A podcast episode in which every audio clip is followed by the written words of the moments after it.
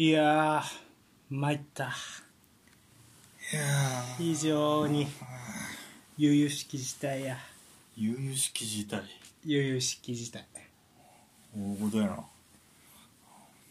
今ね皆さんあのーもしかしたら見てる方もいらっしゃるかもしれないですけど、うん。今ヨーロッパだとアンダー21ユーロっていうのを開催してるんですよ。はいはいはい。はいやってまして、うん。それでまさかのねイタリア代表がグループリーグ敗退という。いや悠々しきセンツあかんやんイタリア。めっちゃいいメンツ揃ってたのよ。隣もおったし、でニョンともおったし。はいはであとはまあまあまあただフォワードが弱いかなってでもディフェンスラインもいうん。えっ、とアタランタの2人オコリとうん。えっ、とあとあの若い子がスカルビニあそうスカルビーニとか、うん結構いい選手がおって。あと右ウィングバックあのベッラノバっていう。うん。あのか聞いたことあるな。インテルとあの CL 決勝にも途中から出てきたあのはい右サイドの足速いやつ。あれも21で出てないけど、残念ながら。最後の最後ノルウェーに負けるっていう。ここ勝ちゃ突破だったのにって結構残念な結果になってし別に俺ハーランドおれへんのやろ？ん？ハーランドおれへんのやろ？俺へん俺へん。別におってもいい年代やろうけど。そうそうそう。いやーきつかったっすね。あ見たん試合は？見てる見てる全部見てる。そ何がわかんの？初戦うん。これルール変わったから、まあ、ウェファが公式に認めたって言ってもいいと思うけどフランスに1で負けたんやけどフランスと同じ組なのそうそうそう、ん。あまあ出場チームが少ないからやっぱどでどっかしら強豪とは絶対当たるんやけど、はいはいはそのゴールラインテクノロジーやったら1点とか。いなくなった？いやだからないんよ。いあのそのユース大会だからか知らんけど。ないんよ VR もない？VR もない。で、え v ー VR あったらまあ取り消しかなみたいな直前ゴール直前のファールとかがあって。で急遽ウェファがそのイタリアがすごいそれで負けちゃったもんやからすげえ声を上げて、ウェハが？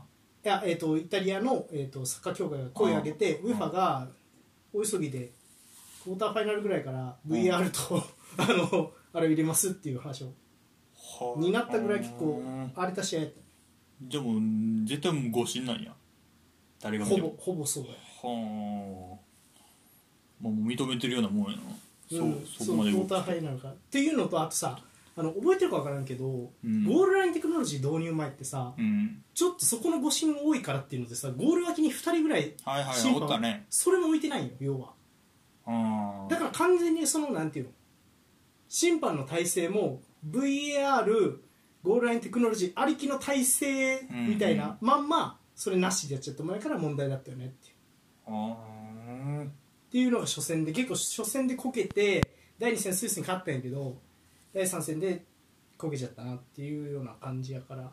で第3戦もまあチャンスはあったけどねみたいな感じやったからそんなに内容がどうのこうのっていうつもりはないんやけどっはあていまあ。う流れやったかな。はあ今そうか。ウェファ主催大会で両方入れへんのなんかって思ってしまう感覚やなもう。やろう。ウェファあのユースの大会とはいえそれかわいそうやろって思わへん。うん。ゴールラインテクノロジーも VR もないんかって思うな、うん。もう。そっちに完全に慣れてもうたなっていうのもあるし、まあ、審判もねもうそれプロの審判それありきで騒いでそうやからさ、まあそれにもう、まあ、頼ってるというか、うん。あって当然うん。っ、ていう感覚やろな審判も、と思うね。だからなかなか厳しかった。あとはフランスが、まあ、あとは鬼強かったね。もう終わっ何がいや終わってないんやけどフランスは、うんちょっとやっぱ抜けてる感覚はあった。まあ他のチーム見てないけど別に。たタレントも多いかフランスあのねリヨンのあのめっちゃオールバックのカケレってやつ覚えてる？いや覚えてない。覚えてない、うん。あの普通にあのマンチェスターシティ倒した時のリヨンにおったんやけどうん。もうめっちゃうまい。びっくりした。あとウィンガーのやつとかもなんかリヨンのユースユースでないな。多分リーグワンで普通に出てるうん。アンダー21の選手がえぐかったね。あフランス。相変わらずえぐかった。もうなんかレアル・マドリードみたいだった。剥がし方が。ー個人って感じか。個人っていうよりはテクニックでもドリブルでも連携でも全部で剥がせますって。うーん。感じで剥がしてなるほどね。そう。けどまあ弱みもあるよねみたいな感じでもある。うん。そのちょっと守りに入った時に弱いなっていうイメージはあったフランスは。はいはいイタリアに逆転されててもおかしくなかったなみたいな試合やったから。そこは弱みを感じるでちなみにあのポロさん大応援するイングランドはイングランドもめっちゃ強い、ええメンバー揃ってるやろ。うん、めっちゃ強い。今回はめっちゃ強い。ちょろちょろで見てるなんか結果だけ見てるけど。そうそうそう。ランえっ、とマドエケね。エリオット。ラムジー。スキップ。ラムジーはあヴィラのラムジーか。うん、であの控えにあとはスミスローとかね。あ、えー、とゴードン。アーロン・ゴードンとか。ガーナ。コルウィルもあれやんチェルシーからブライトンへレスあのレンタルギブス・ホワイト。ジョーンズもおるえカーティス・ジョーンズリバプールはあそうそうそうカーチ・ジョーンズも。だから結構。これ優勝やな。負けへんじゃんフランスにも。もう名前だけ見てたら。ああまあ確かにね。はあ熱いね。フランスはちなみにまあそんな有名な選手はおらんとは思うねんけど。うん。でも見た限りふそのフランスは結構えぐかったかな、はあはあコネってなんか有名ちゃう？これ。なんだか。ああかな。なんか聞いたことある気すんな。カデオコネ。ボルシャメヘングラドバッハ。ああおったな。うんうんうんでカケレが。はあみたいな感じじゃないけどなんか途中からそうだからリヨン組がな。めっちゃ良かったよね。へえっていうイメージやったね。あと島監とかもあとこれチェルキ。これはすごいいい選手。島かもなんか聞いたことあるうな、ん島監も聞いたことある。はあまあ結構ねあの楽しみですね。そうね、うん。次クォーターファイナルか。そうそうそう。あのウファ TV っていううん。ウファ公式のえっ、となんつったらいいかなチャンネルで見れるんで皆さんもし興味あるあ無料で？無料で見れる。えっ、とうんその代わりライブじゃないと見れへんから3時45分あー。キックオフいやーでイタリアはねちょっと辛かったね。そういう誤審もあったけどでもただやっぱその、ワールドカップ逃したのを思い出すというかやっぱ、うん。あと一歩一番前の前線にいい選手がいねえんだよな感はずっと続いてて。うん。でそれに加えて今回は後ろのメンツもスカルピーニもオコリも微妙やったかな。うん。うん。結構後手後手に回ってたなっていう守備で。イメはいはい。はいージやったね、そうか。うん。まあそうね。まあノルウェーに負けてもうてるもんな。そうそうまあフランスにそれで負けたとはいえ。うんそうやね。うん。そうね。なかなか厳しいなっていうような感じやった。ねまあそうな。こんなこと言いたまあくないけどインモビレ以外アンダー21からインモビレのポジションを脅かすような選手が出てきてないよ。若手で。エースストライカー。中堅でもそうじゃん。もうえ？そのインモービレが4のかいやだからずずっと長くさインモビレがもうそうね。トップに君臨しててそれを脅かすような選手がいないんですよ。出てこねえなみたいな。うん。そう。そうやな一番前。そうだからなんかこう決定力に欠けるこうアタッカーが多いなっていうイメージで。うんだからセンターフォワードじゃないってことかいやいやまあセンターフォワードでもなあでも。アタッカーでも。この試合も結構日本とかチャンス作ってたんやけどチャンス作ったけどねみたいなシーンが多いから。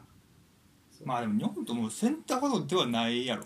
まあじゃないけどでも決めきってほしいよねみたいなうん。シュートチャンスを決めきれてないよ、はいはいはいうんそれが続いてるなっていうイメージはある。なかなかだからもう難しいねやっぱりいや点を取るっていうのは。んもうちょっと結構ね前と後ろはでももともと伝統的にそんなに出てこないようなあま、前はそんな伝統的にバンバン出てくるような感じもしないからうん。結構頭の力あるなっていう感じかな。なるほど。うん。結構だからそのうんまあちょっとイタリアサッカー界に関しては結構思うことがあるんですけどまあそんなことよりねうん。まあそんなえっ、とイタリアサッカー界にも絡むようなちょっとお便りを何点かいただいたりとかしてるんでちょっとお便り紹介からいきましょうか、ポルさん。はい。はい。えー、っと質問がはいはい。今シーズン2223シーズンのサプライズ賞を教えてください、はいはい。でした、はい。えー、3件いただきましてありがとうございます。えーと平木さん、はい。えーブライトンには去年以上に驚きました。おお昨昨シーズン結果を残した主力や監督を抜かれた上でプレミア6位はすごい結果だと思います。ポッターが引き抜かれた後にデゼルビを招聘ししたことやカイセドやファーガソンエンシソなどタレントが次々発掘したことからフロントの優秀さや俊敏さ実行力の高さに驚かされました。はいはいはいはい出来事で驚いたのは、クリスティアーノのインタビューとグレイザーのクラブ売却宣言です。おかげさまでワールドカップに集中できなかったことを思い出しました。はいはい。はい。そうね。まあブライトンは、まあ、俺もデゼルビー最優秀監督に選んだけどまあすごかったねやっぱり。うん。うん。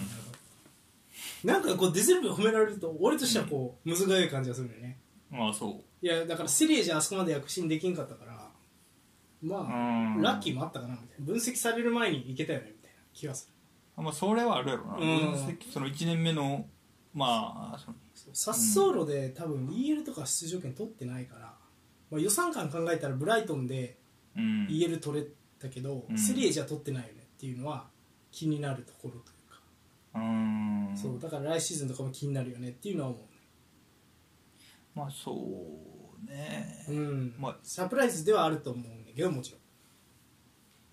前もこんな話したかもしれんけどそのサッソーロはどれぐらいトップ10争うかどうかぐらいのチームもっと上争うチーム？いやまあトップ10争うチームってうんまあ、まあブライトもそんなもんやったかな、うん。だから予クラブの中でのうん。レベルっていうかその規模感は一緒かもしれんけど、うんまあ、ただ全体的にプレミアムが上なのは間違いなく、うん。まあ、その分プレミアム全体の方がタレントもおるかなって。やっぱ監督一つでやっぱり大きく上にもいけるのがプレミアかなって感じかな。そのタレントがおるだけにっていう。逆に対策型の監督が少ないからこうなってるっていうのは思わへん。どいつもこいつも真正面からデゼルビに挑みに行くからこんな結果出してもうてるんやっていうふうに俺も捉えることもできるからって。なるほどね。どいつもこいつもみたいなことは思う。前から言ったら崩してくるに決まってるやろみたいな、はいはいはい。まあ確かにそれもありそうやんな。うんっていうのは思うね。ああなるほどね。あと、まあようよう分からんかったのがでもやっぱクロップもペップも真似してたよ。デゼルビっぽいことをやったりとかもしてたからそ,、れはすげえなと思って。うんだけど何でも取り入れていく。な柔軟さも必要って感じがするね。俺の予想はうん練習でうん。仮想ブライトンみたいなブライトンってこうやってくるからこうやってやろうぜがあ意外といけるかもでうん。実践投入してるとかっていうのはありそうな気がすはいはいそうね。まあ例えば対応できる柔軟さも選手にもあるしっていう。るそうそうそうシティが外切りでじゃあなんていうのリバプールが外切りでプレッシャーかけるからって控え組に外切りでプレッシャーを例えばシティがかけさせといて、うん。あでもこれ普通にいけるかもみたいになってそのまま本番でも、うん。みたいなことはあるかなって思ってるやつはいはいはいまあそれを今シーズン導き出したデゼルビそうブライトンのまあサプライズやなってところね。そうやね。はい。ありがとうございます、でまあユナイテッド関連も驚いたよって ところだね。ごあいあそうかそうか。あれね。ロナウドバイバイとあれね。グレイザーが売るってですね。うん。いつ売んねんなほんまね。動かないね。まあうんなんかもうちょいずれ込むんちゃうかみたいな話、へまあ、報道も目にしたりもするから。なんか、うん、まあそれならそれでいいけど選手はなんかしっかり取りに行こうよっていう感じはしてるね。プレミアム仕組み的にさサウジはもう買えへんの？かユナイテッドは。もう入荷する買っちゃってるからみたいなことってある？2つ？いや別に。いや今サウジあれサウジじゃないんか。今ユナイテッドを買いに来てんのは。カタールなあれカタールか。えカタールやったか。カタールやな多分。うん、いや別にサウジはなしにはならんのじゃんその同じ。オーナーが違えば。あなるほどね。はいはい。やと思うけどな。ああ。でもオーナーが違うとあんまり意味ないからね。どういうこと？あサウジのあれってほら王子様が率いるうん。国を挙げた投資集団なんですよ、うん。だからなんていうの？それ以外のサウジの投資集団って、うん。やっぱりまあまあ知れてるというか、はいはい。それに比べるとっていうところはあるよねうんまあそうだね。そんな感じがするね。はいありがとうございます、うん、ありがとうございます。えー、と2件目ノーリスさん、はい。えー今シーズンも多くのサプライズがありましたが私の中での最大のものは中盤で躍動するストーンズでした。ロドリの脇でひょうひょうとボールをさばくストーンズを最初に見た時は、うん。おいおい何やってんの？と思っちゃいましたが、うん。最初から危なげなくこなしていましたね、んフォアリベロやボランチというより、ロドリを追い越してインサイドハーフとして前線で攻撃に絡むことも多く見られました、うん。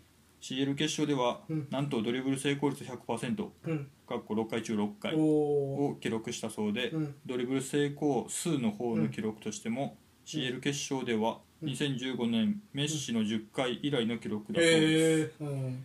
エリガルの時に話題にしたように、うん。エリック・ガルシアね、えーセンターバック専門の選手が注文、うん。中盤にコンバートされて輝くケースはほとんどないと考えていたので、うん。私の中の常識がすっかり覆されてしまいました。翌シーズンではペップの4センターバックシステムを真似てくるチームも出てくるでしょうけど、うん。ストーンズ以上に中盤で活躍できるセンターバックがいるのかどうか楽しみにしています。はい。はい。ありがとうございます。ありがとうございます。ストーンズね。うん今ふとフォアリベロっていうのを久々にうん。聞いて思い出したけど、うん。ベッケンバウアーとかああいう感じやったって言われてるよね。3バックの真ん中だけど攻撃の時は自由に上がってく。まあだから待って3センターバックの真ん中って感じかなそれは。るそうだからマティウスとかクーマンとか、うん。あのセンターバックから上がってってゲームメイクしていくみたいなうんタイプの、まあ言ったらボランチはいはいはいのラインまで上がってゲームメイクするっていうようなセンターバックは昔もいたっていうのは、まあ機能としては一緒やんか、はいはい。うん。だからそう考えると、うん、またこうそのペップらしいなって感じです。あの人って昔のもんから引っ張り出してくるから結構。はあはあはあはあとはあのあれとかもねえっ、とオランダのやつとかも最後の放送のあの 名前忘れちゃったオランダトリオの一人のフリットっておったよあうんうんうん。フリットってまあミラン時代はまあツートップの一角でファンバステンとツートップとかうん。サイドとかやってた、まあ、190センもうポグバめっちゃテントルポグバみたいな選手だったんやけど、うん。あのーキャリア終盤スイーパーに移って、うん。それフォアリベロ的なことやってた。なるほどね。確かにフォアリベロってあんまり俺あー聞いたことなかったかもしれんな。いあー結構ねだから、うん。あのここにもマテアス・ザマーとかっていう選手の名前がフォアリベロで検索すると出てくるんですけどこれもドイツの選手でね。そうね。そうそうそう。関連名前聞いたそうそう。攻ことある撃の組み立てに参加しつつ試合をコントロールするセンターバックと。うんなるほど。でさらにザマーっていう選手に関してはシャドーストライカーの仕事もやったと、すごいとこまで行ってるね。うん、でなんか結構そういう選手は結構ドイツに多いって。うん。なるほどね。うん、なのででこのザマーっていう選手は、えー、と1996年の、えー最優秀選手賞賞欧州だから1996年のユーロの MVP にはあ選ばれて96年へえ結構最近までやってたなまあ最近でもないけど。うん。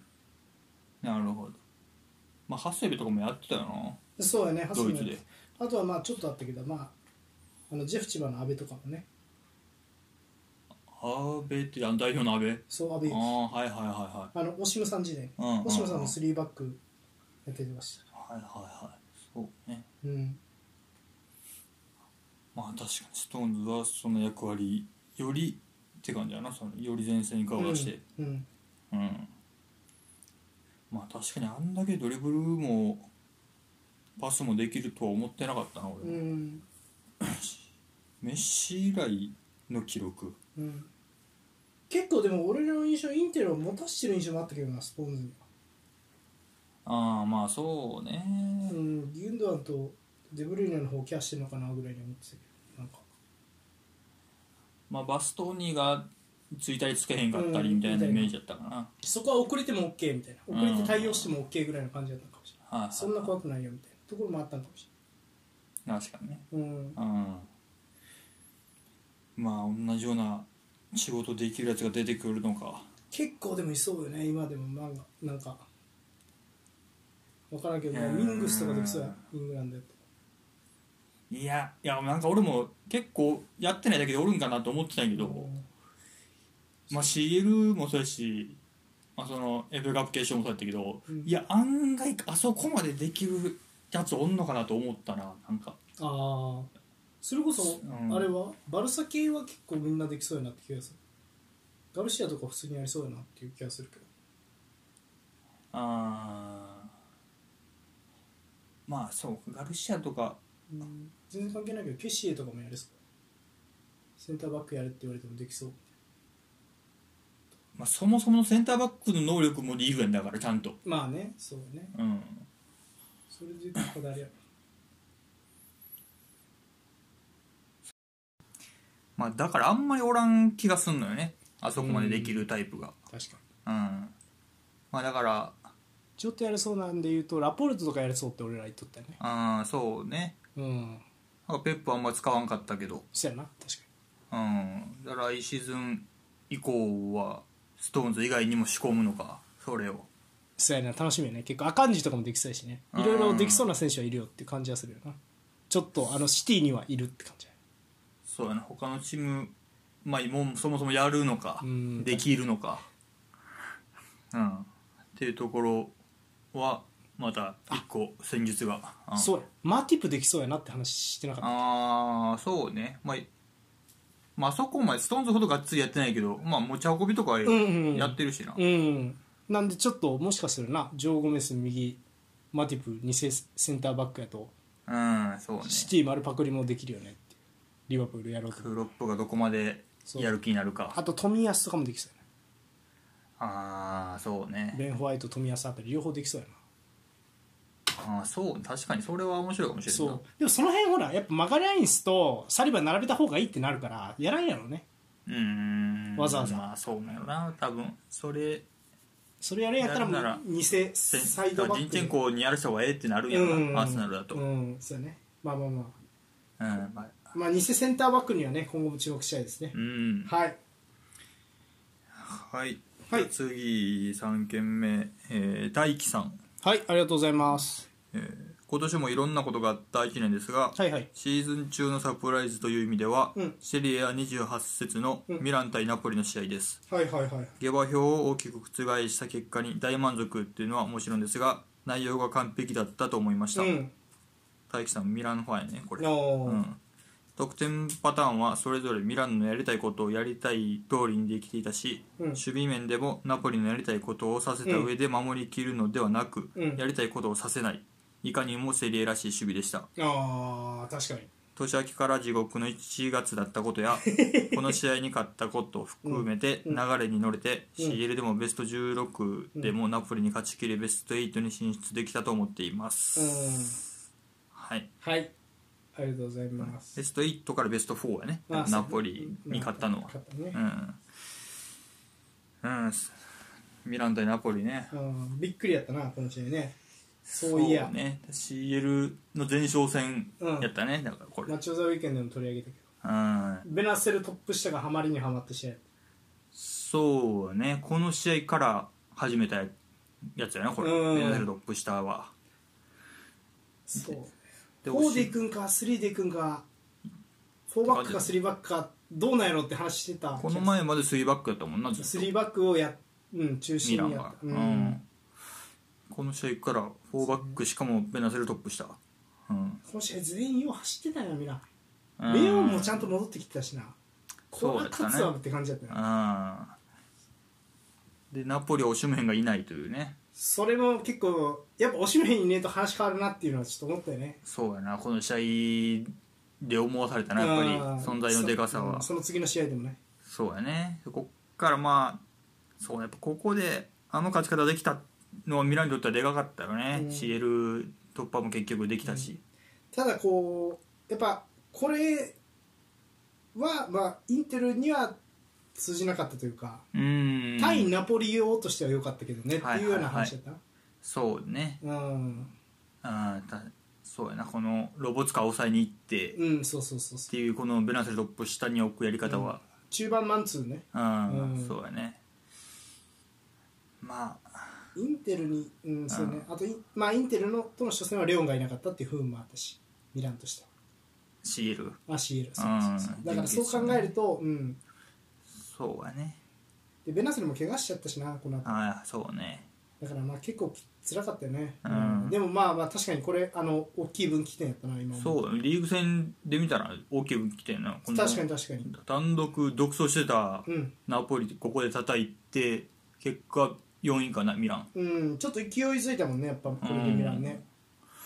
まあ、この勝ちはでかかったよね。うん、でかったと思います。うん、はい。はい。ありがとうございますえー、大輝さんその他お便りいただきました。へいへい。えーと先週前半の冒頭で触れていただきありがとうございます、いえいえ。えーそいつで合ってます。サッカーはシンプルだというポッドキャストを配信している大輝です。おいえー東方アズーリファンミラニスタなのでとっさんの発言は大共感しながらかっこミラノ勢としては時にはもどかしさもありますが楽しく聞かせてもらっています。ありがとうございます。今後とも配信楽しみにしております、えー移籍市場の話で触れられるかもしれませんが一つ質問があります、はい。えークラブのバンディエラうん。かっこ候補を含むを売却することについてどう考えますか？うん。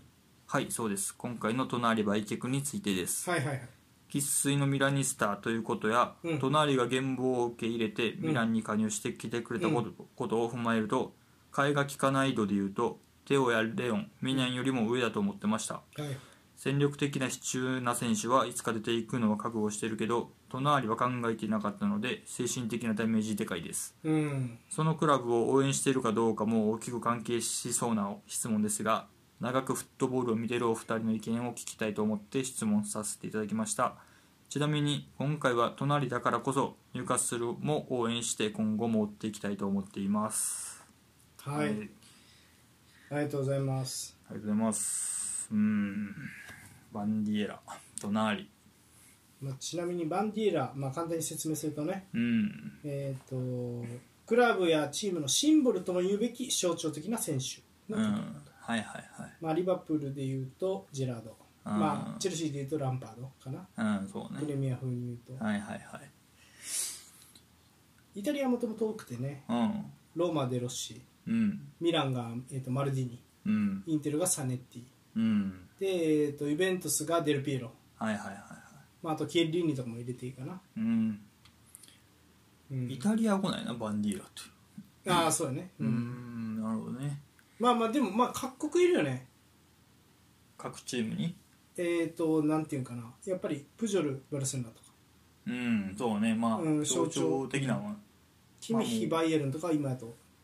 あバイエルンはいっぱいおりそうやななんか。ミラーとかね、うん今やとそうやね。うん、でもそれぐらいじゃないサカノルポーレがそれベッケンバワーとかなってくんじゃん。ああそうそう遡れば言うけど、うん。って感じかな。はいはいはいまあそれらの選手を売却することについてどう思うか。うん。うーん。どうかね。うん。まあ感情的な面と、うん。戦力的な面とうん。まあいろいろあって。っそうですねていう感じかな。うん。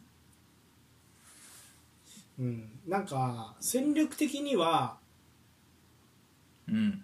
やっぱりレオンとテオの方がまだ替えが利かないタレントであるっていうふうに見て、うん。今回のミランでいうとね。うん。ミランのフロントは出したんかなっていうイメージ、うんうん。まあそうなんやろな。多分。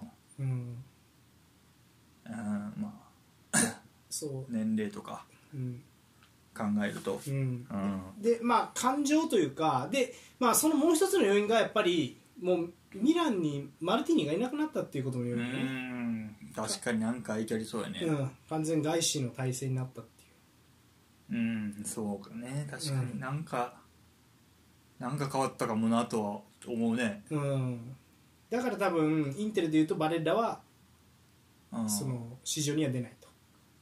出てないんかやっぱりあれはうん出てないと思うね。うんまあ我らも噂で出てたけどね。うん、そうそう。やっぱマロッタがそこはプロテクトしてるのか、まあ、出すかもしれんけど、まあようん。もっとお金をだ今回のもねそんな7000万ユーロとか？7000万ポンドとかやったっけな？金に言われてんのは。うん、うん。やったけどまあまあちょっとねまあうんあので感情面で言うとうん。間違いなくファンは怒る出し方してるよね。まあ隣が行きたいって言ったんじゃなくてクラブ側が売ろうとしてるっていう感じなんかねうん。それで隣が泣き崩れてたっていう報道もあるし噂やけどね、はいはいはだからうんっていう感じかな。いうん。なんで結構その感情面なんかいい悪いとかで言うとなんか戦力的には、まあ、計算それあなたの計算じゃそうなんでしょうねって思うけど、うん。それでファンとの関係こじらしてサンシーロにファンがまた入らなくなってミランがちょっと人気がはいはいはい低迷するとかっていうことになるとそれってどっちが良かったのっていう話にもなる、まあ確かにそりゃそうやな。うん、からでほらサンシーロってなかなかいっぱいにならんからね。うんそうなんや。まあまあやっぱ8万規模やからさ。結あー。構上まで入るから人。普通にキャパがでかいうんキャパがでかいから。だからそう考えるとうん。ん。そうか。ポールさん的にはどうですか？まあバンディーラロンでも隣。うんそうねまあ今回のこの隣で言うとうん。まあこれが3シーズンぐらいかな今そうん。のセリエを見てきて、うん。一番好きなイタリア人選手は今隣なのよ俺は、うん。うん。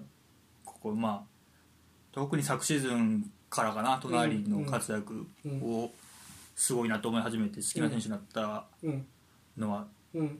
でもその選手がプレミアで見れるうん。っていう嬉しさ、うん。楽しみうん。の方が大きいな。ああなるほど。ミランまあ俺は別にミランファンじゃないから、っうん。ていうのが大きいんやけどまあその選手をプレミアで見れるぞっていう楽しみが大きい。まだ、まあ、正式決定はしてないんやろうけど、うん。でまあ、入荷するっていう今ガンガン来てるチーム。うん。CL も戦うチーム。うん。でどれだけやってくれるかっていうのはだいぶ楽しみだけどね。ーなるほうん、どまあそうやな。あんまり今の対チームにはおらんかなっていうタイプだと思うから、うん。それをどこまで持ち味も出してやってくれるかうん。っていう楽しみがはあるね隣は。バンディーラを売る？うん。みたいな、その大そう象徴的な選手を売るっていうのはどうした？そうな,、なりまあそうな、そうなんよななりそう？うんなりそうなまあ隣はまあ候補やんか、はいはいはい。バンああそうマンデラまあ含む候補を含むって感じだな。うん。まあ、例えばチェルシーがマウント売ろうとしてるとかともかぶるはいはいはい。まあそうね。うん。いやなんかな俺が見始めてからしっかりヨーロッパサッカーを、はいはいまあ、ユナイテッドファンになってからうん。まあルーニーがそれに当たるんかなって気がするんやけどまあ俺の中では、うん。まあうんでもルーニーもだいぶもうそのピーク超えてからそう出ていったうん。感じはあるうん。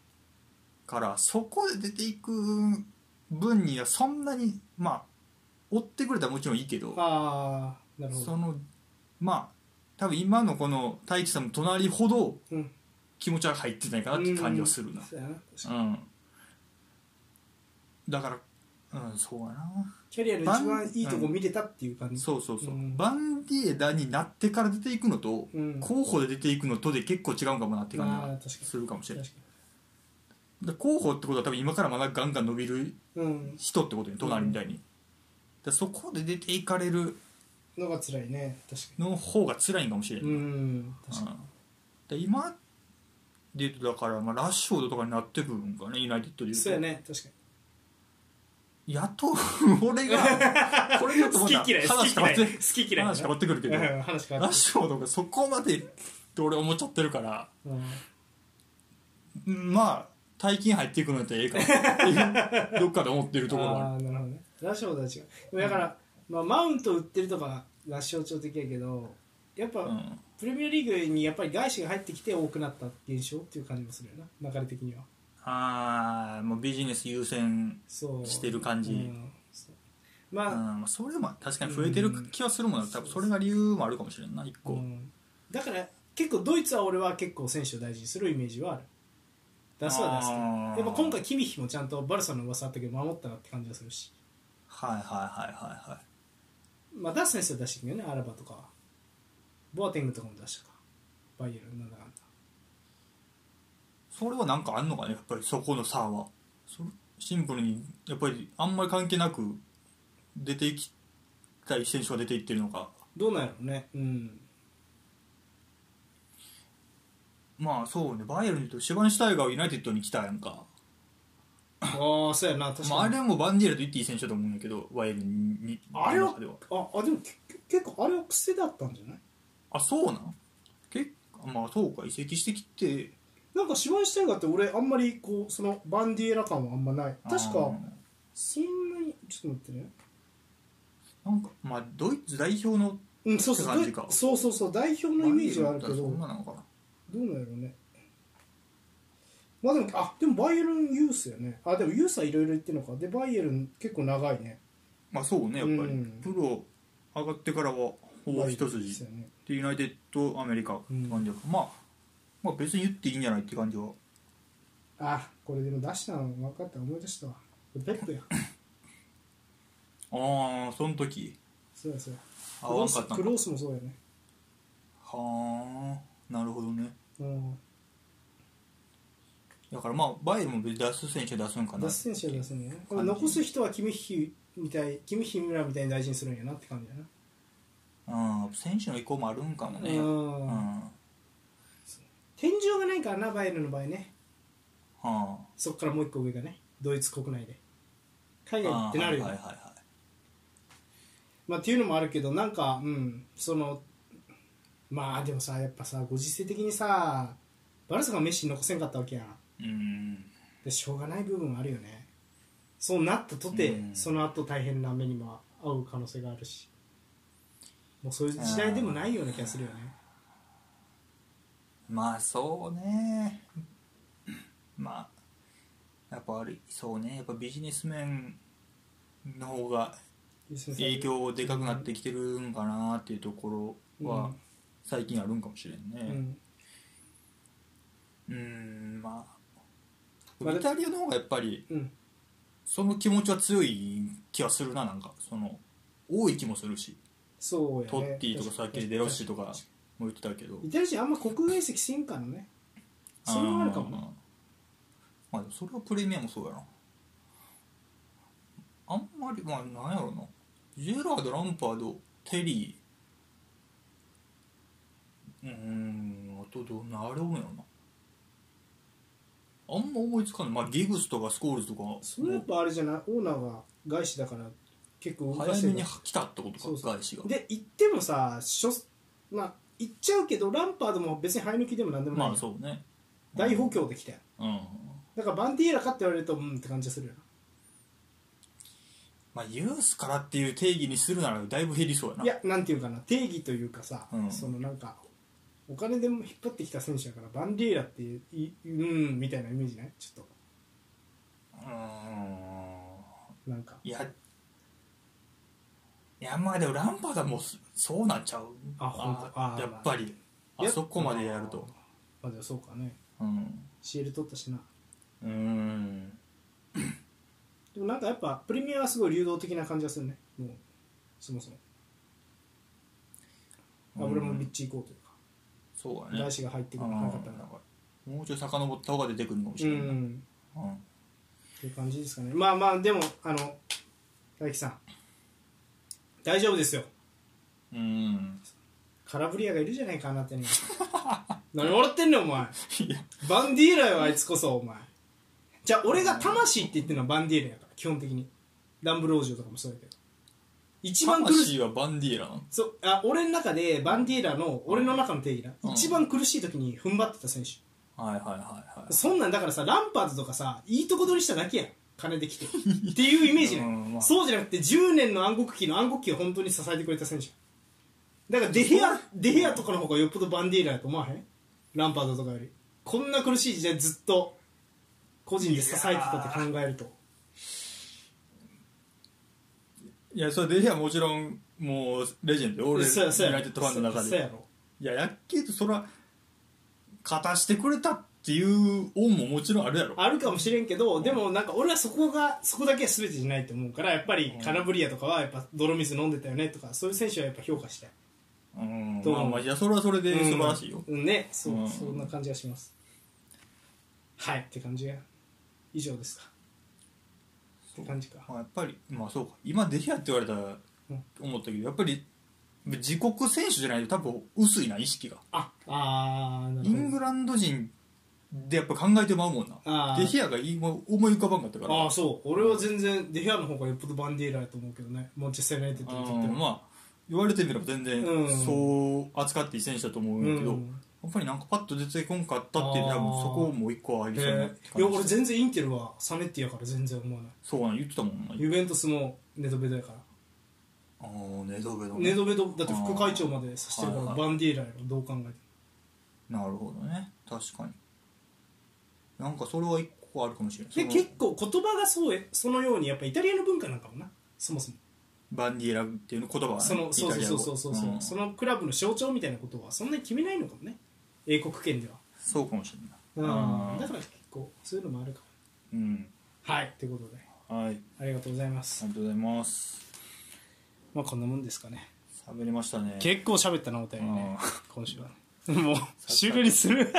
大変やなってことでまあじゃあね今週ただ移籍市場めっちゃ動いてるんでうん。まあ駆け足で紹介していきたいと思います。はい。じゃあ行きましょう。私がインテリスタートさんそしてお相手。マンユーファンポールでえいはいニュースのコーナー。すはい。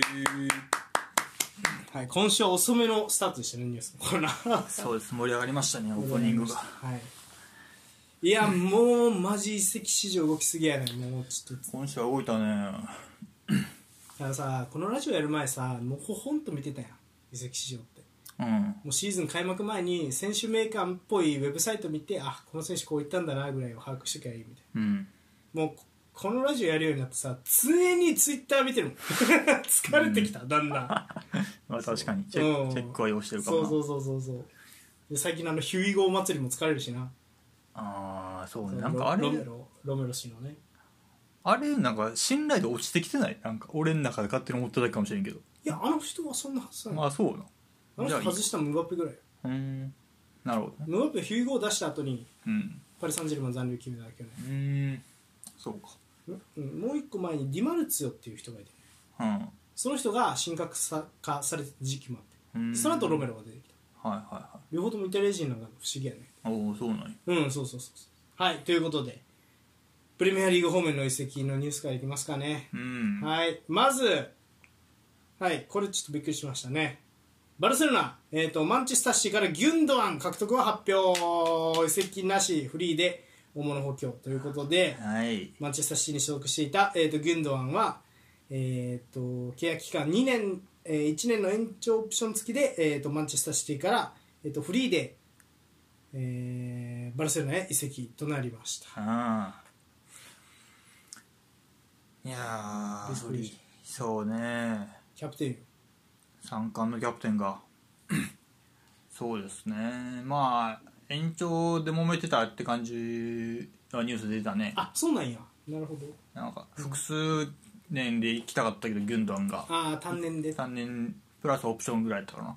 でシティ側行きたかってうまくいかんかったみたいな話は見ましたね。うんまあバルサは大きいかギュンドアン。あそう。ああまあ中盤。ブスケツかな？まあ、そこをまあもフレンキー、うまあ合わんかギュンドアンは合わんかはないやろうけどうん。フレンキにしてと並べんのか。うん確かに確かに。フレンキーとギュンダン超強いね。ーいや強いねそこそうするとペドリももうちょっといろいろ自由にできそうになるし、はうんそうペドリトねップ下側左。あ強っうん楽しみよね。そうね。そこをシャビどう使ってくるか楽しみやなこれ。楽しみ、うん。うん。うんはい。ただえっ、とそのね抜かれた抜かれたというかまあ抜かれたか。抜かれたシティなんですがえーすぐさま、えーチェルシーからコバチッチを獲得。移籍金はえっ、と55億円なんでえっ、と2500万ポンドプラス、えー、と500万ポンドのボーナス。うん。なんでまあ3000万ポンドぐらいというふうに言われています。はいはいはい。はい、ということでクロアチア代表の、えー、とミッドフィルダーが、えー、とチェルシーから、えーマンチェスターシティへ移籍しました、えーうん。契約期間は27年までの4年契約はいはいはい。となってます。うん。はいということでねギュンダンの後の8番を継ぐことになりました。29歳。でまあこれももうほぼほぼ決めてたよね。ギュンドアン出ていくから。うん。代わりコバチッチっていうのは。うん。まあどう使うかね。ちょっとタイプは違うかなっていう気もするけど、うん。まあなかなかギュンドアンのみたいなタイプって難しいと思うんやけど得点力とかも考えてねそうそう。勝負強さ。ボックス内とか、考えるとまあ同じ選手タイプ難しいと思うんやけどコバチッチ来てどう使うかやな、うん。逆に言うとコバチッチみたいな選手いなかったよねいそうで。インサイドハーフでドリブラーみたいそうね、なまあギュンドアンか。ギュンドアンじゃない。あのデブルイネか言ったら。そうやなデブライネを。もうん。まあでもデブライネもちょっと役割変わってたよな今シーズンはもう。うん今シーズンは割とステイしてもうトップツートップみたいな。うん。感じだったから、まあ、そこをコバチッチにやらせる。あそこをというかその前までのデブライネの役割を、やらせることもできるしデブライネの控えとしてもいきそうだしドリブルで運ぶ能力すごいからね。そうやね。そこ。この人もね一瞬だけカカになれる持ち主やね ずっと言うとんなそれ、うん一瞬だけカカ。マジで。もうそこれはでもインテル時代からそう。20ぐらいからそう。こいつ一瞬だけカカ感がずっとあった。うん。そう。だそこの持ち味出せるといいけど、うん。なんかもう押し込んで押し込んだ状態の中のシティでうん。どこまで持ち味出せるかって感じやな。そうやね確かに。サイド級とかも考えてんかね。左とか？うん。あー。どうなんやろな。そこも見てんのかな。かかもうフォーデンにちょっと頑張らすとか。まインサイドはね。うん。でコバチッチ左とか。グリーリッシュ休めさせられる。あうん。とコバチッチ仕様のペップシティがどんな感じか楽しみやけどね。楽しみやうな、ん。ただまあ結構絶対的なレギュラーレギュラーやったから久々になんかシティセンターラインの結構大事なポジション抜けたなって感じよね。そうやな、うん。もうレギュラーやったもんなずっと、うん。ちょっとまたやり方を変えてくるのか。楽しみ。うん。楽しみですね。はいということでシティの、えー、と今後にも注目。はいその次。うん。アーセナル、えーまたしてもこれチェルシーからですね。ハワーツ獲得を発表。はいはいはいはい。はいえっ、とまあハバーツことねハハユルツが、えー、とチェルシーから、えー、とアーセナルへと、えー移籍しました、うん。はい。えっ、とこれどれくらいやったっけな？移籍金とかって出てんの？まだ出てないんか。これなんか結構7500万とかやった気がするけどな。これさ先にうん。ビデオが流出しちゃったよね。ああでみたいね。うん。ネットに。はいはいはその結果なんていうの？先にビデオが流出してアーセナル移籍が決まりましたよってなってからまあえー、とクラブ側が発表したっていうような形で、い、うん、はい。でえー、と BBC によると,、えー、と6500万ポンド、1500か。う、うんんですね、で5年契約というふうに言われてます。長期ですね、あアーセナルは長期とのみ発表していると。うん、はいということでえっ、とまあねその24歳か。24歳が、うん。アーセナル行ったこねれは抜け目ない補強やな。ああそう思う。これは。あそうでもない？いやジャカのとこってこと？えジャカのとこで使うってこと？いやー分からんけどどこでも行けそうな気がするけど、うん。ジャカの穴はあるよな確かに、うん。でもジャカも出ていくってもう言ってんのジャカは決まったんじゃなかった？対談。あそうやったっけ、ん。あそうかそうか。いやでもなんかジャカのとこじゃなさそうな気がするけどでもうん。去年フルフルでなんとかしてたウーデゴアもこれで休めそうだなっていう、うん。そこはでかいんじゃないですか？そうそこはそうななんかうんできそうな気がするんだけどジャカと同じこと求めてもしゃあないなっていう気もしてんねんな,、なんか。うんちゃうと思うよ、トうん。ップ下やしまああとは何？あのあれもいけるしね。ジュースの代わりもいけるしね。ジュースよりいいんちゃう、うん下手したら。って思うから俺は。まあそうね。やれんことないと思うんよ。で、うん。まあ使えばそこそこやると思うんやけど、うん。まあ結局その一番どこがええねん問題は続きそうやなっていう気もしてんねんな。やっぱトップ下かね。うーんやと思うんやけどうん。トップ下はまあ腕は完全なレギュラーとして今のところおるから、うん。まあ、使われるなら多分、まあ、その控えか同時起用が多いかなって気がすんねんな。その腕5はと。うん。ってなると完全なトップ下としては振る舞われへんやんか。うん。インサイドハーフ気味になると思うから、うん。その一番いいハーフェルツ出せんのかっていう気は結局してるねんな、うん。チェルシーの時と同じように。うん。あとフォワードも違うしね。うんそうね。ベルナーとか。うん。多分、うん、インモービルとかが相方やといいんやろうインモービルとんかベルナーとか相方やと。あとハーレンドとかそうねああいうタイプの方が、うん、スペース作ってくれるタイプの方がいいんやなでそこに合わすこともできるし自分で入っていくこともできるみたいな。ジュースみたいに俺も下がってとかってやってくるとちょっと違うってなる。かぶっちゃう。うん可能性もある。可能性とかもありそうだから。うん、ハーフェルツ個人としてはそのああそう。100生きてくんのかなとは思っちゃうから、とある程度うまいこと使ってほしいな。多分。まあもう能力は多分、うん、すごいものがあると思うから、ううんまいこと良さが出るようにうん。使ってほしいなっていう気持ちですね、はい。うん、じゃあえっとそうですね。ちょっとこ今後にも期待したいんですが、うん。えっと、さらにね、えっと、10番タイプが動きました、えっとうん。トッテナムレスターからマディソン獲得を発表、はいはいはい。えっとレスターからトッテナムへ、えっと完全移籍で、えっとマディソンが、えー移籍しました、うん。移籍金は、えっと BBC によると、えっと4000万ポンド。うん。で、えっと5年、えー契約年数は5年と発表されています、はいはいはいはい、ということでマジソン争奪戦はね一時期入荷する優勢とも言われてたんですが最終的にはトッテナムがうん。制して。うん。はい。そうですマジソンがねトッテナムというふうになりましうん。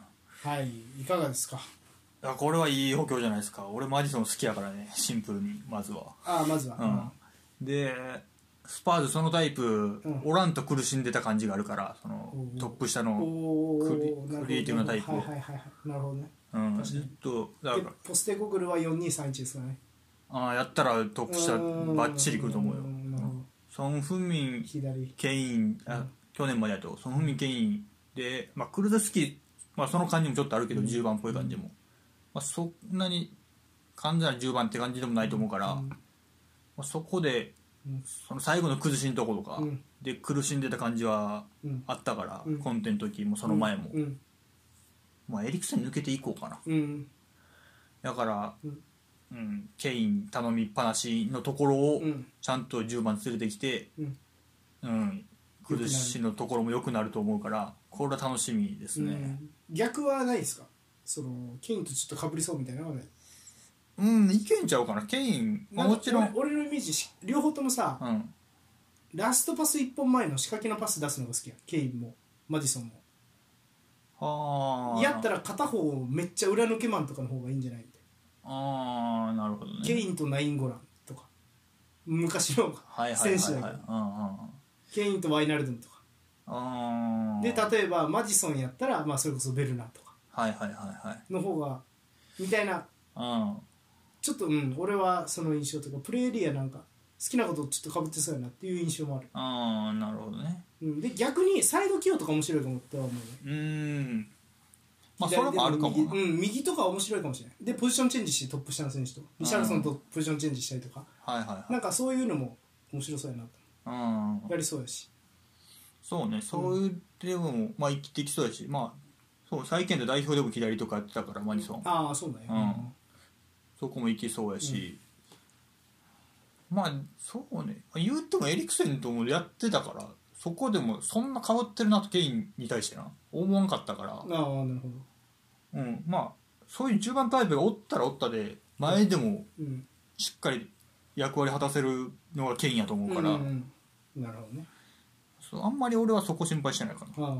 これはうんそうね。でまあ入荷する多分撤退したのはもうそこよりそのバレッレとか隣とかそういうタイプの方が欲しかったんやろうなっていう感じはするね。そのああ。10番タイプというよりは。中盤で動き回れる。433のインサイドハーフ。そうそうそう。まあゴードンとかも取ったしその10番タイプでいうと入荷するわうんなるほど。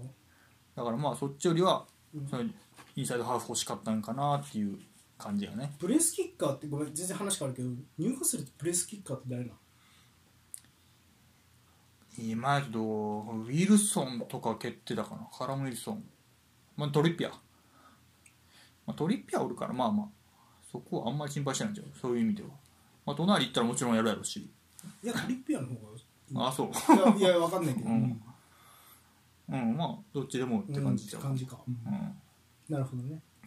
はいありがとうございます。はいじゃあちょっとその次あのポンポンポンと言っていいですか、うん。サウジ関連のニュース。はいはい。まずえっ、とまず誰やったっけこれ？クリバリかな、うん。はいえっ、とアルヒラルがえークリバリ獲得を発表しました、うん。サウジアラビアプロリーグのアルヒラルは、えーセネガル代表ディフェンダークリバリを、えー獲得したことを発表しました。うん。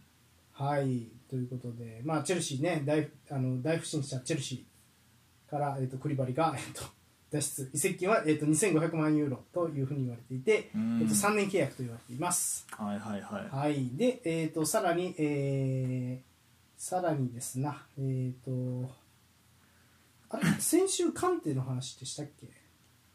したんちゃう？あ感じは。した。カンテも、そうカンテも言ってるよね、はい、でもう一人、えー、とチェルシーのゴールキーパーメンディも、えー、とサウジ行き決定アルアハリに加入。はいはいははいということで、えっと移籍金は最大で、えっと1700万ポンドということで、えっとチェルシーのセネガル、えー代表ゴールキーパい、ー、うんメンディがね優勝メンバーですな。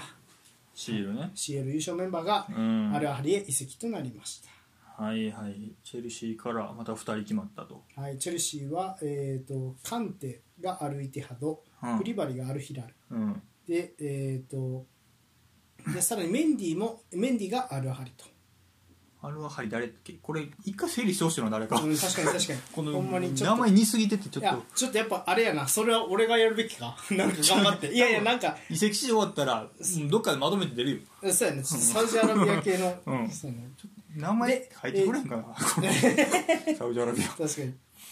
で、えー、とさらにですねこれもちょっとびっくりしたんでこれも言っていいですかね。はいはい。ポルトガル代表の、えー、とルベン・ネベス。あウルブスが、えーアルヒラル移籍が決定、はいはいはい。3年契約。あはいということでウルブスから、えー、と3年契約でウォルバーハンプトンの、えー、とルベン・ネベスが移籍あえー、とウルブス史上最高額4700万ポンドで売却。の売却となりました。はいということで。現在26歳ですね。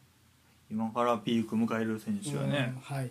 うん。選手がサウジアラビアへそうね。いやー毎週毎週出てきそうやねこれもサウジ関連とうん。誰か取りましたみたいなニュースは。はい。ううんまあチェルシーの2人はそうね。クリバリはもっとピークで見たかったね。うレミアで。ん確かに。ちょっと遅かったか動くのが。うん。すみませんな本当に。ナポリが好きすぎてすみませんでした。クリバリさんがね。そうね。1年まあしかもあの苦しいチームで1年。いや本当は普通全盛期にシティとかめっちゃ声かけてたと思うで。いや全然もっとことやったるうん。あったと思うよね。いやそうね。でごめん。あのちょっと全然話変え話変えるわけじゃないけど、うん。ちょっと先週なうん。カンテとベンゼマでこういうケース増えるかもねみたいな、うん。まあ、30代後半行ってそのキャリア終盤を、まあ、サウジアラビアうん。で結構高い金額もらってやるみたいうん。なこと増えるかもねみたいな話したやん。うん。撤回していい？はい。ちょっとね。はいはカンテ、まあ、取られたじゃないですか。いはいうん。ちょ今プレミアリーグでカンテより確実に上って思う守備的ミッドフィルダーって誰？確実に上。うん。チェルシーの去年のパフォーマンス見ててカンテよりこいつは確実に上やなって言える人って。まあ風見ろとは言いたいねとりあえず俺は、うんうんまあロドリとか。うん。あとは各チーム誰やろな。まあでもカンテと比べていいんかって感じはするけど。うん。うんまあそうね。カズミロドリアーセナルはうんアーセナルは上とは言い方やかなトーマスもジョルジーニョも、っうん。て感じかな。なんかそう。って感じやん。うん。それってプレミアリーグって競争力うん。1個失ったって言っていいの？普通にせいい選手引き抜かれてるよね。いやそうやと思うよカンテとかは、うん。あー。でそう考えると去年のバロンドーラー引き抜かれてるわけやん。ベンゼマも。そうですねうん。でルベン・ネベスよ。はいはい。でメンディーやろ。うん。メンディーよりいいゴールキーパーってなかなかって感じせん。そうだな。調子悪くて確かにケパやけど、うん。メンディーそれ以外のチームやったらどこ行っても割と欲しいよねみたいうな、んそうね。足元もできるし。うん。なんかでこれが、うん。まあまあ今シーズン初年度やんか。うん。どうもサウジアラビアこれ長期的に計画してるらしくて。はいはいはいはい。いずれマジでめちゃくちゃ強くしてうん。でサウジリーグのチャンピオンと CL のチャンピオンとかうん。と試合させようとしてるみたいなうんうんことも考えてるらしいんですよ。うんへわかあのっていう噂ね。報道とかニュースとかで僕は見たんですけど、えうん。あのいや笑えんくなってきた。のうんでそうよこれは。俺らってやっぱ CL とか見て何がいいっていうとこれがさ世界最高と疑わないいいやん、うん。CL の舞台が。そうですね。世界から一番こう何タレントが集まってる舞台だと疑うことはしないじゃないですか、うん。ちょっと疑い出すね。こんだけ行かれると。いやまあこれが 2, シ2シーズンとか続くと、うん。俺らが見てるもんよりサウジリーグの方が下手したら点々点という可能性は起きてくるというか、そうやななんか2030年うん。のワールドカップ招致に向けてあみたいなもうまあ見たね報道は。で俺が見たの見たニュースだと2030年にうん。サウジアラビアプロリーグを世界最高のうん。リーグにするっていうのが目標みたい一応その30年っていうのは一個な、うん、目安にあるんかもしれんな、うん。うん。いやそうね。だネベスとかはなんかバルサも欲しいんちゃうかって言ってたぐらいやからな。う、んうん。プレミアでも上のチーム全うん。ずっと渡ったし。うん、うんそうやね。普通にうん。やねんな。多そう。分。それがいサウジアラビア行っちゃうわけやから、別にだってネベスとかさ、まあ、マンチェスター・ユナイテッドがおったらいいじゃないですかいいよ。うん。カズミロの横追ってくれたらいい、うん。うん。そう考えるとマジでもう普通にやられてるよねやられてるね。お金でやられてるなこれは今のところ。うん。だからこれがお金じゃなくなってくるってことだね魅力が。その普通にリーグがレベルが高いからサウジアラビアでやりたいになってきたらもうどんどん行き始める。今以上に。うん。間違いうない、ん。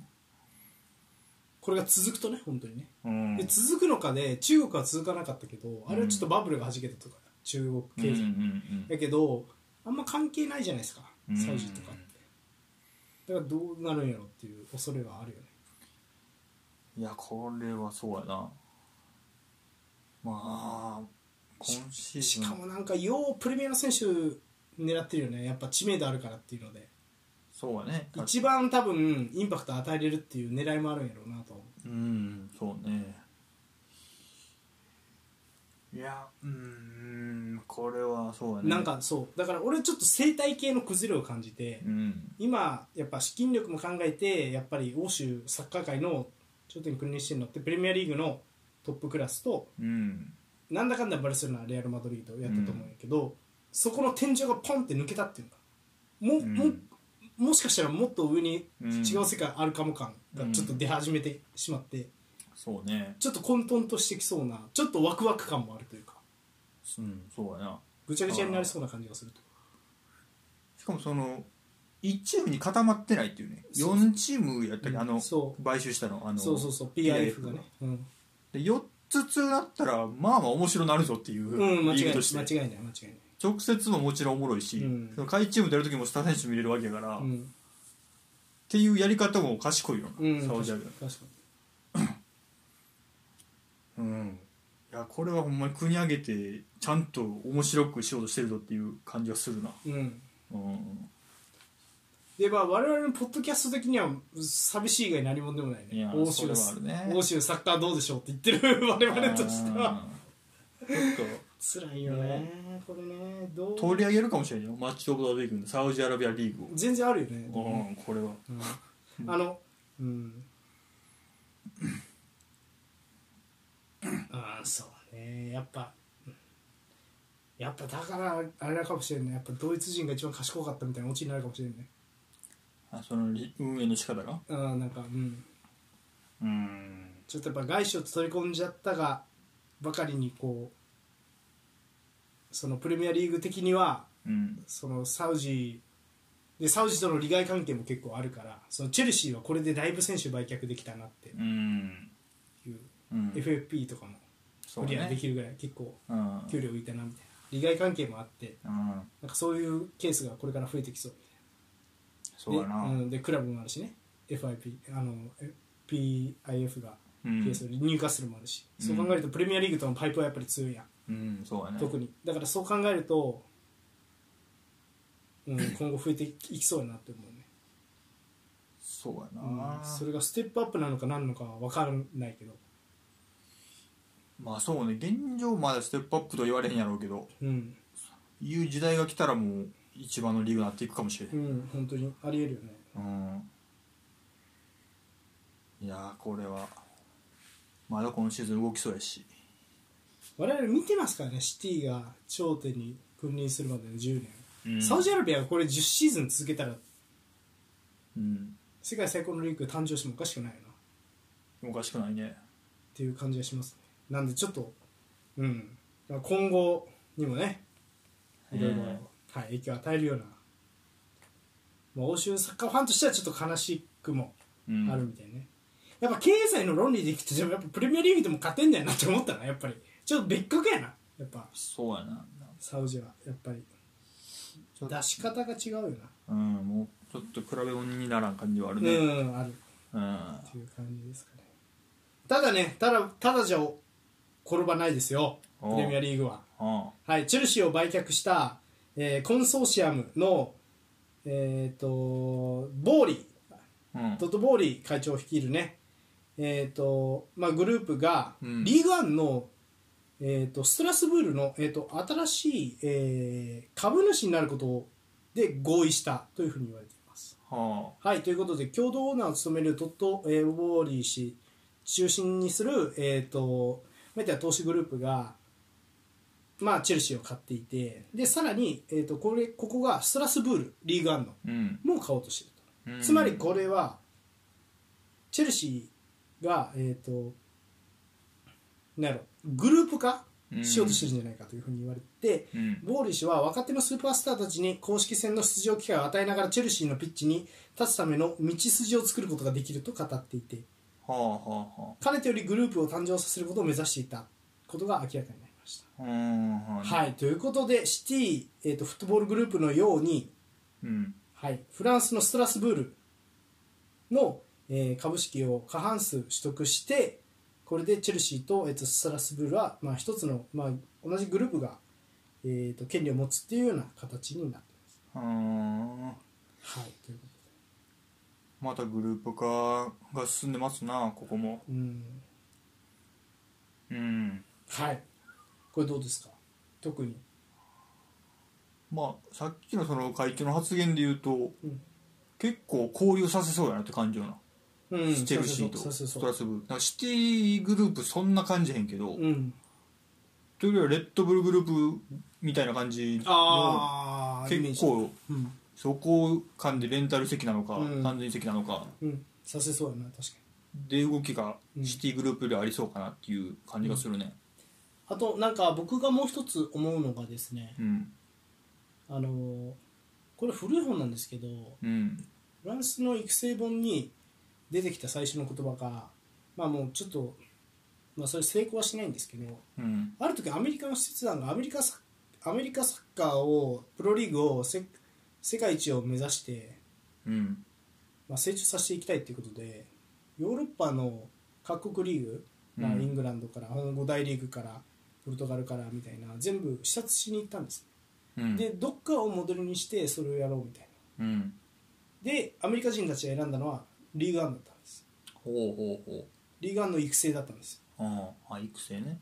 育成も含んでずば抜けてると。うん。このモデルはっていうことで交流でそこであのアメリカとフランスはこう手を組んでたっていう過去ね、うん。今はどうか知らんけど、うん。っていう過去があってボーリーさんがフランスを選んだっていうのもそれもあるんかなっていうような気がします。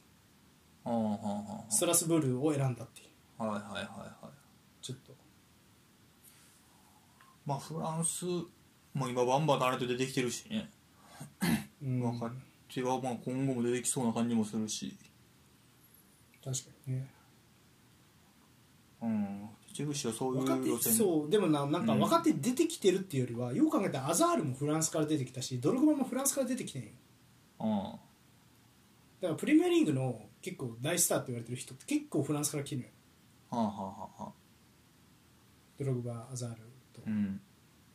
そう。でそう考えると、まあ、ストラスブールと交流持っといた方がいいってそのチェルシーのオーナーが考えるっていうのも結構合点がいく普通に。そのリーグワンのなんでプレミアリーグで育てる余裕はないけどリーグワンでは育てる余裕もあるし化け物も出てくるんだったらそれと手結んだ方が早いっていう。うんうんうんうんことよね。そうね。そう。っうん。て思うんやけど、うんじゃあチェルシーユースの存在意義とはとはなってこうへん？うん。まあだからフランス人以外じゃん。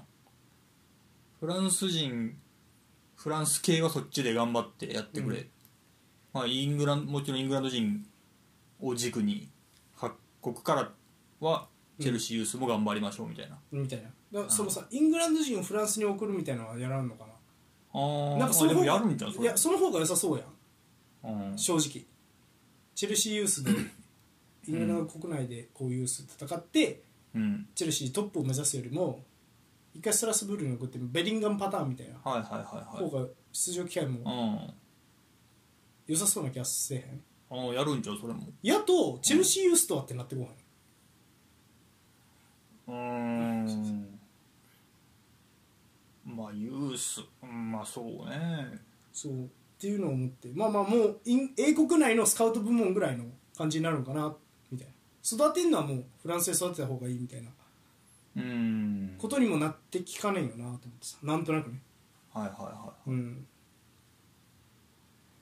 まあそうね。イングランドもまあもちろんタレント出てきてるから育成が悪いとは言われるんだけど、うん。まあフランスに比べるとやっぱっていうところあるじゃないですか正直。うん。だからそこ考えると、うん、フランスと意外とフランスと手結んでなかったよねどこもっていうのは。うん。盲点やった気がするというか。だからやっぱムッシュとかすごかったね。ベンゲルさんとか。やっぱフランスからタレントをうんみたいな、そうまあ、失ね敗例もあるやんか。ペペみたいな。こうちょっとうまくいかなかったみたいうんなもあるけどでも、うん、フランス系やっぱサンマクシマンとかもやっぱうん。普通に活躍してるわけで、そう考えるとやっぱ、うん、フランスと手を結んだチェルシーっていうのは賢いんかもしれないって。う思う、そうね。うん。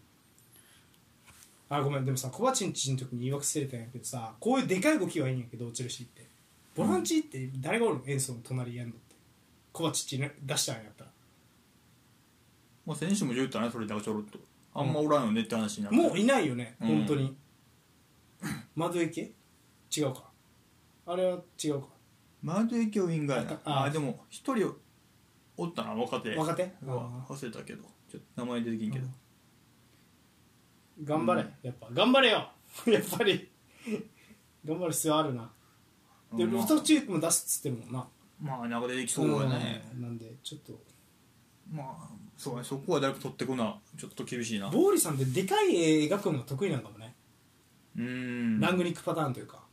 はいはいはいはい。そうかもね。一うん。個一個の遺跡というよりは。うんかもしれんね。うんもうちょっと広い目で見た方が。いいんかもしれんうな。い、ん。いい仕事ができるタイプなのかもしなんかそんな感じのことも自分で言ってた気がすれんるな。へえあそうね。そのあんまり現場にも口出すのをああ、はい。控えるみたいなことはうん。言ってた気がするな。うんってことでね。うん。以上ですか。こんなもんですか？はい。うん。そうですね。そうまあまあモドリッチの延長契約延長とか。あほんまやな。ごめんあー契約延長系忘れとったなモドリッチ契約延長あとは？ラビオが契約延長。ラビオ。ああいやラビオね。ラビオ来てほしかったけどな。結構噂出てたから。えめっちゃ頑張ったくない？可能性誰が、あのごめんごめん忘れてたわ。まだあるわニュース。うごめんえっ、とパッと言っていい？まずえっ、と、えーラビオ契約延長。ん、うん、いや頑張ったねイベントスあ CL 権ないんやで来季。いやー頑張ったよ。頑張ったよな。うん。いやーなんや俺なんならママウントよりラビオの方が良かったもん取れるなやろうな。らうん。いやできるポジションの豊富さが違うそう。よラビオやカズミロの横奥ならラビオの方がいいと俺は思うから。ようわこれよう分からんけどラビオ左も行きそうやもん。ああそうね。困った時とか。うん。左でさロングボールの的とかにもなりそうやうん。んもうそれアレグリ流やけど、はいはいはい。うん、あだから。ほんまやね。確かにね。ラビオね。ラビオ独特でさお母さんが代理人じゃなかったっけなこれも。なんか結構独特なんよねこの人。うん。クラブの選び方、はいはいはいうん、だからねまあちょっと。ちょっとまあ欲しかったけどまあゆうべは確かに頑張ったね。うん、頑張ったと思う、うんまあ、だからといってちょっと来シーズンちょっと勘弁願いたい。あのちょっといきなり強くなるとかはやめてほしい。はいはい。えっ、とであとはえっ、とあ降格したサンプドリアに指揮官ピルロが帰ってきました。うん。セリエ B のね指揮官がピルロになりました。サンプドリアはいはいははい、ということで。サンプドリアねあの降格したんですけど、あのー確かもう降格した時の、えー、と会長が売ってで新しくリーズの会長だった人が買ったんかな、いうーんやごめんちょっと公式発表が分からんけど、うん。買ったはずで、えー、とそれもあってか、まあ、結構活発に動いててピルロがセリエ B から再出発となりました、はいはいはいはい。楽しみですねいやセリエ B やった方がいいよピルロと思ってたから。よかったああそうなんや。うんいやなんかうん。と思ってた俺は、うーん。いきなりユベントスやらされて大変やったまあ確かに。それ大変やな。しかもロナウドよ。うんそうやね。確かに。だからまあまあちょっと経験積んで頑張ったしね、まあ、ジラルディーノとかグロッソとかうまくいってますからね、うんうんうん。うん。ちなみにグロッソはもうでもあの今フリーになったらしいからな。ああそうなん。昇格させて契約を結ばんかったらしい。その昇格チームと。あフロジノーネだからまあマルセイユとかそういう説もある。うんうん。はい、でえちょっとインテレスタ的には厳しいニュースですね。トルコ移籍決定です。ジェコ、えお前。ーインテレスタへ選別のメッセージ。大きいのあるやん。ほんまやな。きついね、えーフェネルバスチェ加入が決まった、えー、とエディン・ジェコ自身のインスタグラムでメッセージを発表、ああえーこれちょっと読んでいい？どうぞチャオクレイジーなインテル。素晴らしい2年間だった。ピッチも監督もチームメイトも美しい。そしてスタンドも美しい、うん。サンシーロは常に満員であらゆる大会でファイナリストになるために至る所で信じられないような応援があった。うん。得点をした。夢を見た。夢を見て何マイルも旅して4つのカップを勝ち取った。素晴らしい旅だった。お別れだが今までありがとう。これからも幸運を。フォルツァインテルちょっと泣きそ泣きそうです。いやーいいね。ああいやマジかーっていうね。うん。いやーでもマンチェスターシーから来てローマで活躍して CL ベスト4まで行って。はいはいはインテルでは CL、まあ、準優勝。すごいね確かに。やっぱ爪痕残したよね。うん。そうしかもこのジェコさんがいたからマンジュキッチは左サイドやってたからねボルクスブルグ時代大昔やけあど。あそうなんや。そうマンジュキッチとそう確かねジェコは一緒にやってた時時代があったと僕は記憶しますよ。ごめん間違ってたらごめんなみんな。なんですけど。そう思うとマンジュキッチそんな時から左やってたんや。あの誰アレグリがやらされたんあれ。あそうそうそうそうそいいゆうべで。そうそうそう。そあのあの前にもやってたんや。ううんっあていうね。まあチェコはうんそうね。インテルでもよかったねやっぱりいやめっちゃよかったな。うん。シティでも。シティでもよかった。よかったよね。うん。そうか。なんかさあ。うん。同じ、うん、かつては同じチームでやってましたマンジュキッチと。えー。ボルクスブルグですね。はいはいドイツで。うんハスベちゃう。ハッセイボルスブルグおったっけ？おったおった。行った時。フェリックス・マガト監督やね。えー、やったと思う確かでマガトのボルクスブルグって多分バイエルン勝ってるんじゃないかな。はあうん。そうか。うん、なんでそういうちょっとまあでもまたトルコいるんでね。トルコ結構最近いい選手多いからな。なんかフェンレルバッチェとかはやっぱり CL でも見れるしね。はいはいはい。そうね。俺忘れへんで俺あのインテルインテルやったかな。いやじゃあどっかをコンテの時のイベントスがうんフェンレルバッチェかガラタサライかガラタサライかな？ガラタサライで対戦した時に、ガラタサライの監督がマンチーニでしかもドログバあたりがおって。はあはあなんかそんな時期あったな。だからなんかそういうやっぱ一発あるやんトルコのチームって。それぴったりなの事故うんうんうん。なんでまだあるぞっていうのは言っときたい。全然け えなんで笑う？のあんたら爆笑してるやんいやいやいやまだあるぞっていうことは言っときたいねいやジェコはそれやるでしょうよ。出たら。ねやるよね。うん。やると思う。なんでだから痛いんやろ。え？だから痛いんやろよ。そうそうなんや。そう痛い。マジ痛いよ。なんかなんかないん。これはもう延長はできなかったんですか？またこれもお金ですか？いやどうなんやろ分かんないけど。延長する気なかったんかな？でもやっぱね。うん。もうだって60分も使ってなかったもんね終盤あー体力的にもうん体力的にも、うん。厳しかったか。あとまあテュラム取れそうやしっていうのもあったのかもしあれない、うん、っていう。ーいやまあでも頑張った2年間じゃないですか。いやありがとうよねほんまに。うんインテルファンとしてはね。ね。いやどうなるかと思ったもん。もうルカクいなくなってジェコってなってたけど、そうよね。もうジェコ探さないともんね1年目なんか。もうすごいジェコシステムって言ってよかったよね。ジェコゼロストップシステムというか降りてくるジェコ。うん。それで優勝してるわけ優よ勝したからうんで今シーズン CL 準決勝あ準準優勝。うん素晴らしい選手やった。素晴らしいよね。うん。フォワードジェコグラフィッチの時代とかもあったね。う。んあのそうだから、えっと0809シーズンウォルクスブルグの、えっと優勝メンバーでもあると。ボルクスブルグでブンデスリーガを優勝したメンバーでもあるジェコは。すごいね。でその後そのそれを元手にマンチェスターシティに。ああドイツプレミアセリエで優勝してるのに、なかなかおれへんじゃん。そうね確かに。3カ国優勝。ちょっと待ってえインテルなリーグ優勝してない？え去年じゃなかったっけあれ？違う。それもう一個前。コンテの時。去年優勝どこやった？去年ミラン。あ去年がミランかちょっと謝ってもらあそうか。謝ってもらっていい？ごめんよかったわインテル おいしまくぞ。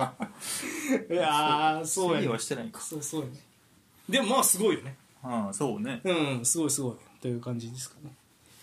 いやーまああとごめんちょっと悲しくなっちゃったな。であとは、えー、とさっきも言いましたがレアル・マドリードがモドリッチ契約延長12年目突入と。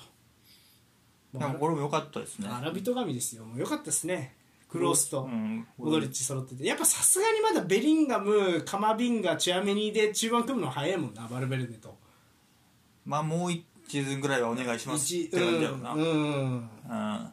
引き継ぎ期間というかね。そうやな。うん、これでだいぶそう熱くなったねビラうん、中盤は。そそんな気がするね。うん。はい。であとはまあ面白いニュースとしてはえっ、とあこれ先行くかバイエルンがねポルトガル、えー代表ディフェンダー、えーゲレイロを、えードルトムントから獲得。はいはいはいはゲレイロ左利きの、えー、とサイドバック兼、えー、となんつったらいい？センターハーフもやってたね。だからまあカん。カンセロ的なこと。で、いはいはい。はこの人が、えー、とフリーで3年契約バイエルンと、いうんフリーか。